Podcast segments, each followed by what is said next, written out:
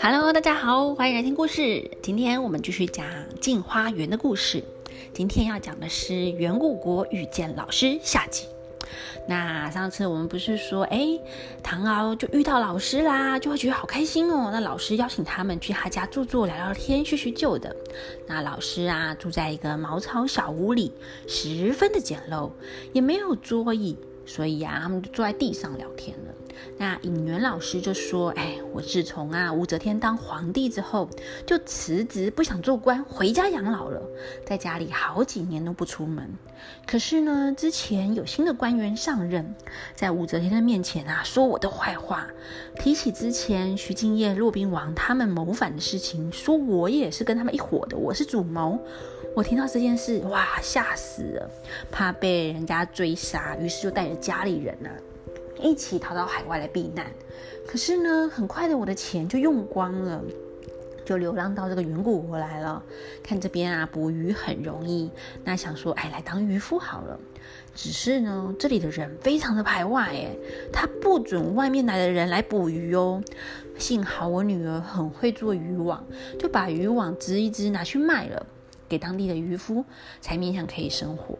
后来啊，是左邻右舍看我这个外国人可怜，叫我呢学他们把腿也涂黑，假装是当地人。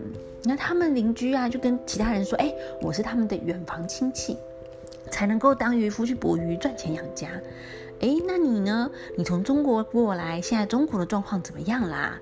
那你到这么远的地方来，是来做什么的呢？唐敖啊，听了老师的遭遇，唉，也叹了一口气。原来老师被人家陷害，才会流浪到这里来。如果呢不是今天遇到老师的话，都还不知道老师发生什么事了耶。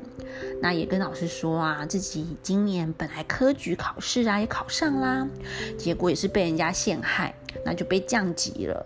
于是啊，他也就不想再考试当官了，就到处去流浪，看看这个世界。没有想到在这边遇到老师哎，那他就问老师哎，不晓得师母还好吗？那老师的小孩现在都多大了呢？可以见见他们吗？那应元老师就说，哎，我太太呀去世已经很久了。那我有个儿子叫做尹玉，今年十二岁，还有一个女儿啊叫做尹红瑜，今年十三岁，就把他们两个叫来见见大家。那尹玉呢，长得文质彬彬的，是个很清秀的少年。那尹红鱼啊，眼睛大大亮亮的，嘴唇很红，长得很漂亮哦。他们虽然啊衣服破破烂烂的，可是呢非常有礼貌，家教很好。那他们两个呢，就跟大家打声招呼之后，就回去房间了。唐敖说啊，哎，当年看到他们的时候，都还是小 baby 耶，现在都长这么大啦。那而且啊，老师都把他们教得很好哦，将来老师一定可以好好的享福了。老师啊就说：“哎，我年纪这么大了，流浪在外面当个渔夫，哪有什么福气呢？唯一呀值得欣慰的是，哎，我的小孩们都很爱读书，是个认真学习的好孩子啊。”那唐敖又建议老师，不如回去中国吧。想说已经隔了那么久了，应该不会再被追杀了。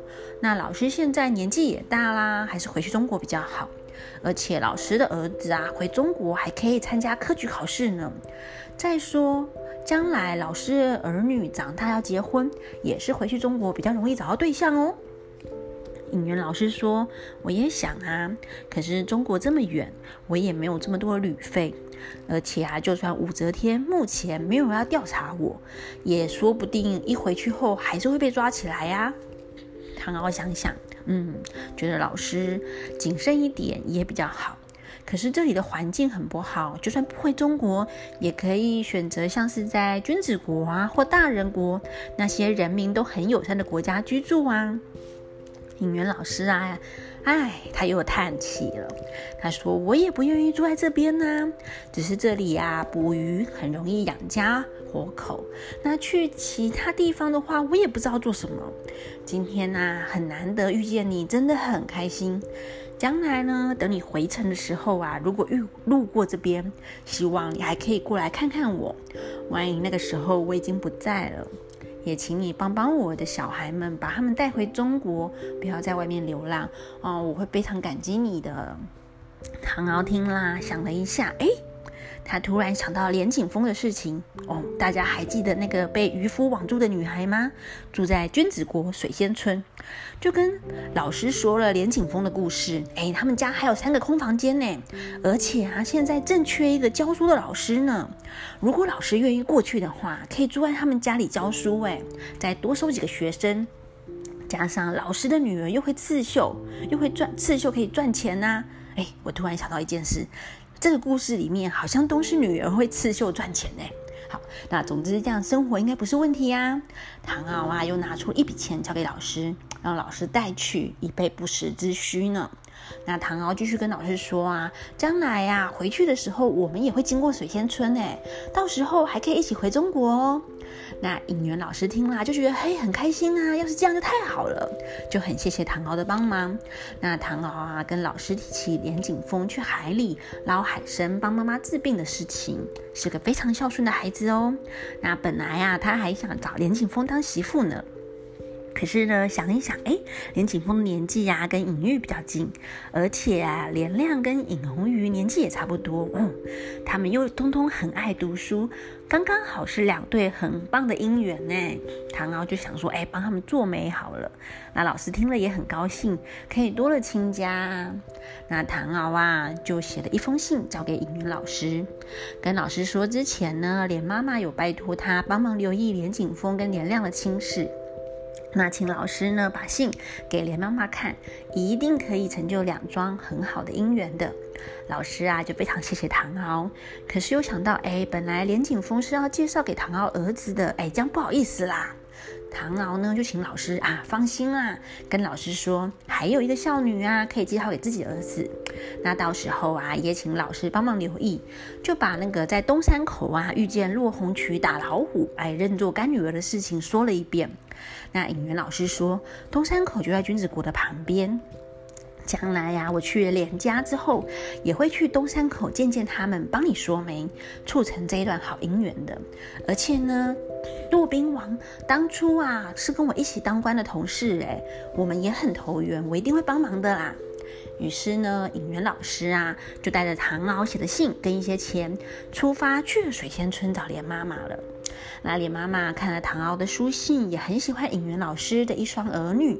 那尹元老师啊，也非常喜欢连景峰跟连亮。于是呢，他们就说好了，就先帮他们定亲喽，一起住了下来。想说等将来回去中国的时候再举行婚礼。那过了几天呐。尹元老师呢，就去了一趟东山口，哎，就见到洛爷爷喽。那也帮唐敖做媒，把唐敖的儿子，还记得是什么名字吗？叫做唐晓峰，跟洛红渠的婚姻大事啊定了下来。那之后呢，他们就在水仙村定居下来了。那尹元老师呢，也常常去探望骆爷爷、骆红渠他们。没多久呢，骆爷爷去世了。